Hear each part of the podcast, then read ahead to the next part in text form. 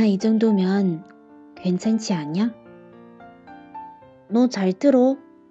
앞으로 내가 뭘 하든지 너 뭐라고 하면 안 돼. 난 정말 다르게 살고 싶어서 그러는 거지. 내가 아이스크림을 두 손으로 녹여서 분지를 뜯은 다음에 후루룩 마셔버리는 거 그게 뭐가 이상해? 난 몇 년째 이렇게 먹고 있는 건데 그리고 빨간불에 건너는 거 그게 뭐가 잘못이냐? 차가 하나도 없잖아. 차가 하나도 안 닿는 2차선 도로에 신호등 매달아 놓은 사람들이 잘못이지 내가 잘못이냐?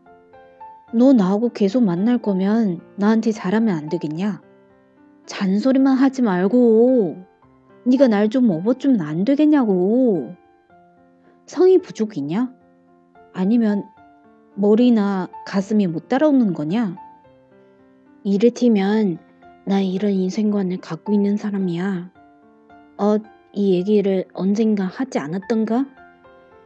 흐느적 흐느적 시식할 거고 불행하기 행복할 거고 배부르기 배고플 거고 잘난 척 하면서 겸손할 거고 사랑하면서 너 무시할 거야.